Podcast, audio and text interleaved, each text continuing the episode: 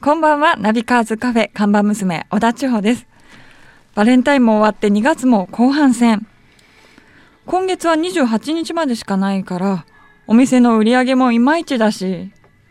オーナーは相変わらず遊んでばっかりだしな。翔ちゃんお疲れ様。お疲れ様です。いやー、まだまだ寒いね。そうですね。ねえもう早く暖かくなんないかな。もうね。いや、それにしても最近ね、はい僕店にいなかったでしょ。いなかったでいすや、ね。遊んでたんじゃなないんだよ。何営して業たんです活か動が結構急い。いどっかに営業に行ってたんですか、 うん、あの、昨日さ、はい。バレンタインデーだったでしょ。はいもうそのチョコの営業活動も大変で。 どういうことです かいや、もうちょっといろいろね、あ のーやってさ、もらおうと思ってたんだけど、はいなかなかもうこの年になるとチョコレートもらえないね。背が見に行ってたんですそうか。ところで、長者のチョコももうくれなかったじゃん。いやいやいや、まだこれからですよ。これからなんだはいもう終わってるけどね。そうですね、昨日でしたけうど、ん。あの、遅れてから、あの例おの渡し世話チョコ世話チョコ今だ年から世も。話チョコじゃない義理チョコに格上げしてって言ったじ ゃんですね、今年はじゃあちょっとギリチョコに。 ちょっと義理チョちょっとコ義理チョコちょっと義理チョコ分かった、うん、じゃあ義理チョコこの後ね、はい今日の営業終わったらねそうです。くださいねはい。はいということで、えー今日のメニューを紹介してくださいはい。今日のメニューは、ハーレー・ダビッドソンストリート750です。はいということでねついに登場しましたというか僕らね、まあ、オートバイ好きにとってはね、はい非常にこれ大きいモデルなんですけれども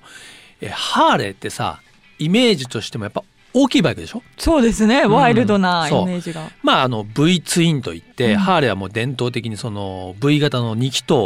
オンリーなんですけども、はいやっぱ排気量でいうとねそうだな、まあ、1500cc とか、まあ、小さいのでもあのパあのパパさんっていうんですか883通称パパさんっていうの、883cc えーぐらいが一番小さかったんですけども、はい2013年にイタリアのねミラノで開催されたモーターサイクルショーでお披露目されたこのねストリート750というのは、まあ、その名前の通りでね、えー、7班日本でいう7班 750cc はい。今までのハーレーでは、まあ、一番小さい排気量なんですよ。うんでこれはね、えーやっぱりなんていうのかなハーレーをもっとたくさんの、まあ、人に乗ってほしいということで特に若い人はい。でそのハードルを下げる意味もあって、まあ、排気量を下げて当然ねあの排気量を下げると、まあ、価格もねリーズナブルになるんで、うん非常に買いやすく乗りやすく、えーなるんじゃないかなというふうに、えー思います。これね開発にあたっては世界中の若者3,000名から集められた意見を反映して、うんはいまあ街乗りの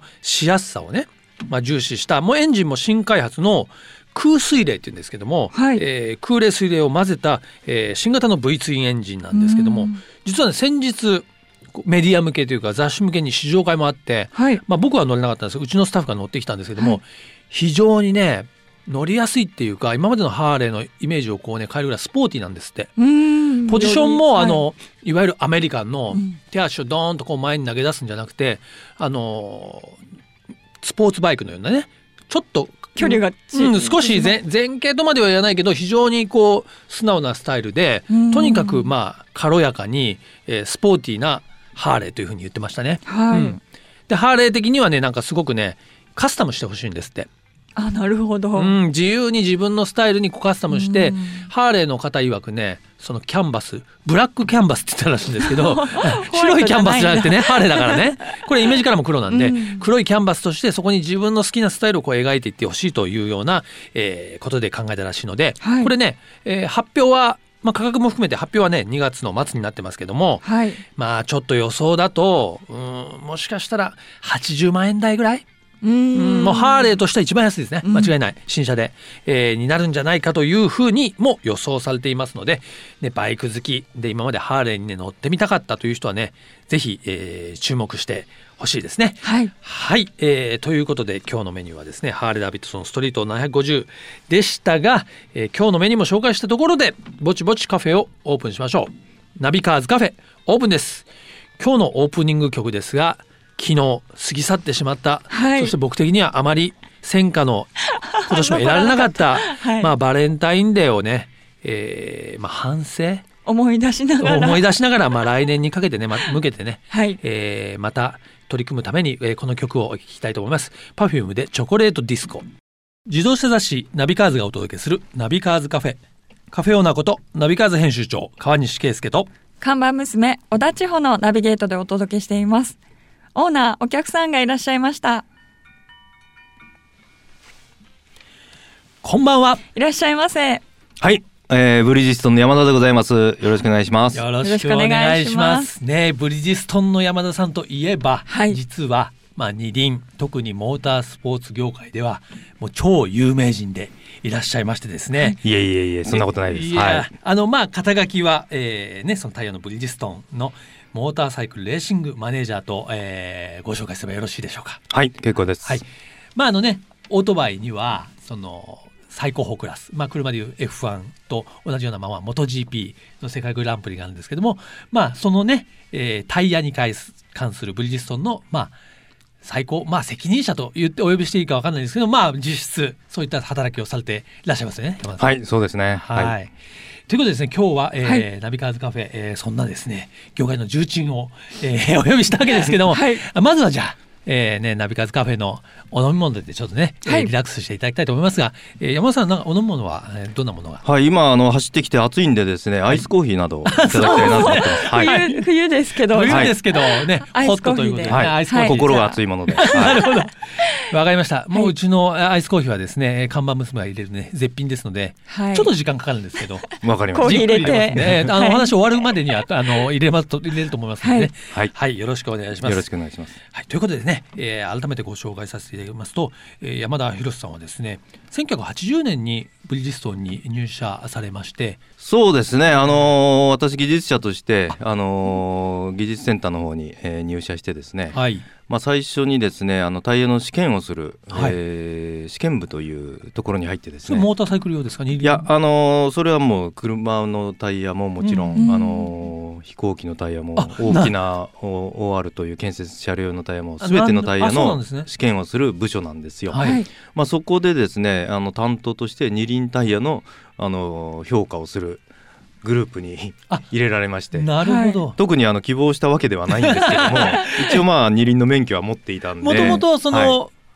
熱心なライダーだったっていうわけでもないんですかあまああの学生の時から乗ってはいて好きではいましたけど、はいええまあそんなに、でも考えてみれば1980年代はで、もうオートバイブームがもうガーンと来た時代じゃないですか。そうですね第何次かわからないですけども、うんオートバイブーム、まあ、僕はその時代にこう、ではあったですね中高生で、まあねはいそのブームの占領はい世代ですけども、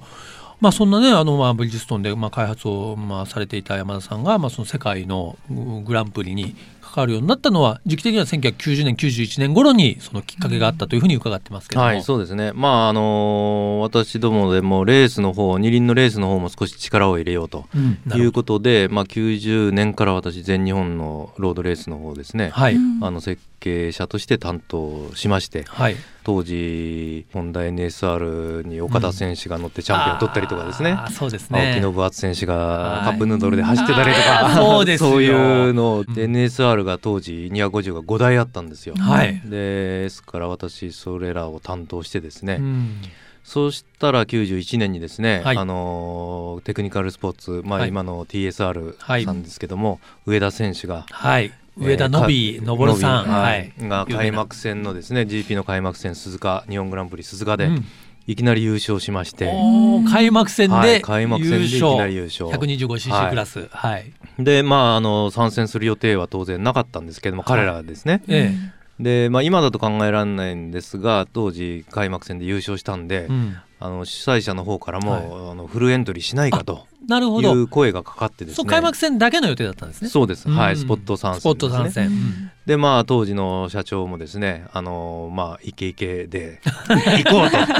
行こうということになってあの時代も私イケイケでそうです、はい私どものタイヤをね使ってくれてたんでうん「お BS さんも一緒に行くぞ」とうんええ言われて引っ張られた形でですねじゃあ急に予定になかった、そうなんですよはい全く予定になか世界ったグランプリ参戦が始まっちゃったんですか。はいそうなんですで山田さんもその世界のサーキットにまあ帯同してこう行かれるわけですよね。そうですねんまあ確か2戦目がオーストラリアだったと思ったんですけども、はいイースタンクリークというところうでんその時はまだ全然体制もないですからそうですよね。タイヤだけをチームにお渡しして、はいチームのメカニックさんが自分で交換してくれたという、へーもうそれも今だと考えられないことですけども、はでその後ヘレスヨーロッパラウンドヘレス、うんスペイングランプスペインリ、ですねはまあ、い今も5月の頭にやってますけども、初めて私もヨーロッパに行きまして、いはい。でそこでまた勝ったんですよ。おーあ上田選手がはい、優勝、はいすごいですね。それで、まあ、そのスペインの、ね、決勝十何万人も入るうん、いやあの雰囲イ気タリア、スペインって言ったら一は番いバイクレースが盛り上がるそう国ですもんねもう本当に熱狂的で、あの雰囲気を初めて味わって、うんうんまあ、これは本当に、まあ、当時あのブリヂストンとしてもオートバイのタイヤをどんどんあの、はい売っていこうということだったですからヨーロッパは大きい市場ですから、はい、そうですね。まあ、あの GP の雰囲気見たらもうこの GP であの存在感を見せないと、うんオートバイタイヤのビジネスも、うんこれはあの後から入っていく立場ですからそうね。ですよね。あのやっぱりこれビジネスにもこの GP は必要だとうんいうのを非常に感じたんです。なるほど、はいでもやっぱりそれでまあねヨーロッパでも勝ってそのブリヂストンというメーカーブランドに対する評価とかね海外の方のイメージ、まあ、レース関係者ガラッと変わりましたか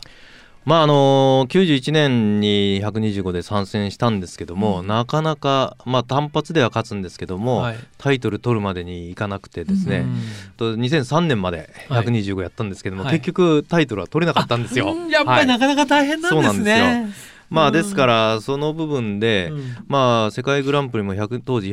125250500というあってですね、はい当然500がトップカテゴリーですから125はまだねあの一番下のカテゴリーですからそそうですねこで我々私の夢としてはそこで勝って250に行って、うんそして500でチャンピオン 取るとそういうロードマップがあったんですね。夢だったんですけどはも、いその125ですらあの勝てなかったと。うんいう下積み生活がかなり長かったですね。まあ、当時というかやはりその、ね、オートバイのグランプリシーンではやっぱタイヤというとミシュランが強かったという。まあ500はもう圧倒的に、そうですねまうあんダンロップさんもね、あうのん何回かタイトル取ったことはあるんですけども、まあ125のクラスではダンロップが圧倒的にうん、強くなるほて、どなるほど。まあミシュランさんがちょっと入ってきて、うんあの青木春親選手がね、はい、うんチャンピオン取ったのはミシュラン単位で2年続きましたけども、なるほど、はいやっぱりそういう意味ではこう欧米のメーカーにこう一律調があったというかそうですねなんですよねやはり経験が長いというのと、うんまあ GP 自体がヨーロッパ中心にやってますから、そうですねやはり力の入れ方がうん全然違いましたね。なるほど、ど、まあどうでしょう特に日本ではねなかなかその特に四輪と比べても、まあ、あるいはモータースポーツ自体がなかなかこうねメジャーャーとは言えない、はいえーところもありますけども、はいやっぱり非常にあの、まあ、スポーツですしねはい楽しいし人間同士の戦いも特に二輪はねやっぱマシンもそうですけどもやっぱライダー同士の戦いという面も大きいと思うんで、そうですね非や常はに面白いですよねりライダーの要素っていうのがね、うんあの4輪以上に大きいとは思うんでね、うんあのそういうところを見ると、まうんあ、あのモータースポーツってねマシンを使うスポーツで、うんそれも楽しみ見る楽しみのね、うんどんな速いマシンなのはいかあるんですけども、うんまあ、二輪はよりあの人によったヒューマンスポーツに近い部分もあるんで、そうですねその合わさったところでうん非常に見るのは楽しいと思いますけどうんそうでね。すねはいそしてまたねもちろんマシンもそうだしタイヤのことをね知れば知識と知ればまた見どころがね、えー変わってくるしそうですね楽しめると思いますんで、ちょっとですねあのー実は来週も、はいぜひちょっと、えーもう一度遊びに来ていただいて、はいちょっとあの今日実はお聞きしたくて聞けなかったんですけどそのね今のはい MotoGP、ねはいグラグランプリのタイヤ事情をちょはいっとお伺いしたいなと思うんですけども、はいよろしいでしょうか。もちろんです。ぜひおはい願いいたしま す。はい、ありがとうございます。ね、この番組ではですね、毎回ゲストに来ていただいた、えーお客様に曲のリクエストをいただいたんですけども、えー本日は山田さんから、えーどの曲をリクエストいただきましょうか。えーそれではですね、スピッツの青い車。あ、これはやっぱり世代的に。かなり古いですけどね。 いやいや、はもう世代です。ね、やっぱりこうね、まあ車ですからね。うんえそうですねーそういう乗り物にね、引っかかってますから。えーということでですね、今日は、えースピッツの青い車を聞きながらですね、えーブリヂストンのモーターサイクルレーシングマネージャー、山田博さんと、えーお別れしたいと思いますが、本日はありがとうございましたあ。りがとうございました。ありがとうございました。続いては月替わりで情報をお届けするマンスリーナビ。僕、川西が編集長を務める雑誌、ナビカーズ、元ナビ、そしてバイシクルナビからよりすぐった情報をお届けしていきます。え今月は、ロードトゥ東京マラソンチャレンジということで、はいえー僕自身がですね、えー走る東京マラソンの、えー話をお届けしておりますが、皆さんご存知だと思いますけども、えー新宿の都庁前をスタートしてですね、最終的には有明の東京ビッグサイトのゴールまで、まあ、東京のまあ、名所銀座とか日本橋浅草などを巡って、えー走る42.195キロの大会であります、はい2007年に第1回目が、えースタートしましてね今年2015年もう来週になってしまいましたが、はいえー実はこのえー東京マラソンに、まあ、一緒にというか、えーやろうと誓った仲間のですね、はい自動車ジャーナリストの川口学さんとお話をつないで仲良しですね。ええそうなんですよ。どう、お互いどうなってるか、ちょっとね、近況を交換したいと思います。はい電話がつながっておりますでしょうか。はい、仲良しです。仲良しの、はい。はいえーということで、川口さん、いよいよ、来週、1週間前になってしまいましたが、はい。どうですか、調子は。まあ、僕は、あの、川西さんと違って、計画的な んで、あれ AB 型なんで、あら。あの、着々と一応やってますよ。なるほど。うんはい僕らね、あのね、白戸コーチのですね、はいえー一緒にこう、トレーニング法を授けられましたけども、はいええ、まあ、メニュー、あの、決めていただいた、白川さんうんに決めていただいたメニューをですね、淡々とこなしてるんですけれども、はい。まあ、1月の最終週にですね、うん。あの、20キロを5分30秒ペースで走って、うんその後に30分ジョギングするっていうやつが、まあ、ハイライトだったんですけれども、なるほど。ええ、それは無事に終わらせて、その後はまあ、あの、例えば軽くジョギングをするとか、はうい。んまあ、あとは2.5時間ずっと走り続けるとかですね、はい。そういうことがあったんですけれども、まあ、それは着々とこなしてという感じですね。なるほどう。んじゃあもう一週間前ですから、もう調整段階という か、そうですね、あとはもうのんび りして、とかですね、まあ、あと余裕スだポーツマッサージ行ってケアしてもらってうわ、あーすいません、私の現状とかなり隔たりがそあうるでことすによですねね。。だいぶまあかけ、あ離れて。の、仲良しなんで、川西さんには僕も何もしてないよって言ってたんですけれども、 あれ やってたな。まあ、ということで、まあね、泣いても笑ってもあと1週間ですから、まあ、お互いえー頑張りましょうというところですが、まはあ、いズバリ、えー川口さん、東京マラソン、目標は、はい、目標はですね、まあ、あの、4時間を切るサブ4と言われるところにですね、うんうんうんう挑ん戦したいなというふうに思ってますね。つまり3時間台ということですね。そうですね。まあ、あの、3時間59分とか、そのぐらいでいけたらいいなと思うんですけれども、なるほどうん。川口さん、ちなみにね、東京マラソン初めてじゃないですよね。僕ね、3回目なんですけれども、うん、じゃあ、今まではタイム的にはどれぐらいで、実は昨年ですね、うん。サブ4には全く届かないうん。 4時間47分っていうですね、おお。はういん。ということは、じゃあ1時間近く縮めたいっていうことですかね。 そうなんです。それはそれで結構チャレンジングですね。まあ、チャレンジなんですけど、ただ去年は前日にぎっくり腰しちゃったんで、 それで走ってるんで、まあ、少しは楽なんじゃないかなと思うんですけでど、も去年前日にぎっくり腰したら今年も前日にぎっくり腰するかもしれななんいですかあよるかもね。しれいやいやない何でをそんな、そんなこと言わないでください。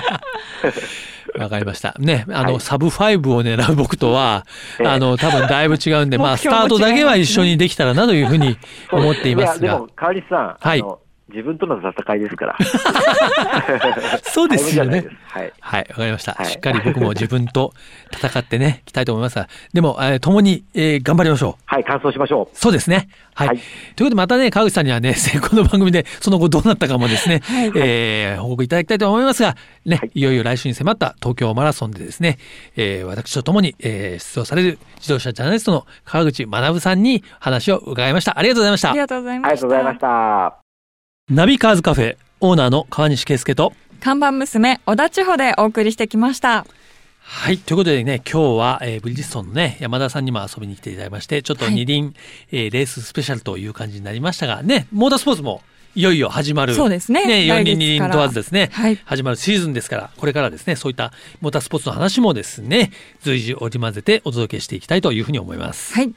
それではカフェのアドレスをお伝えします。ナビカーズアットマーク FM 富士 .jp navicars アットマーク FM 富士 .jp までご意見ご感想お待ちしております。毎週日曜日夕方5時30分からオープンする車好きが集まるカフェナビカーズカフェ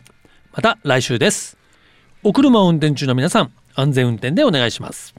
ナビカーズカフェオーナーの川西圭介と看板娘、小田千穂でした。それでは皆さん楽しいドライブを来週もご来店お待ちしております。 Have a good coffee and drive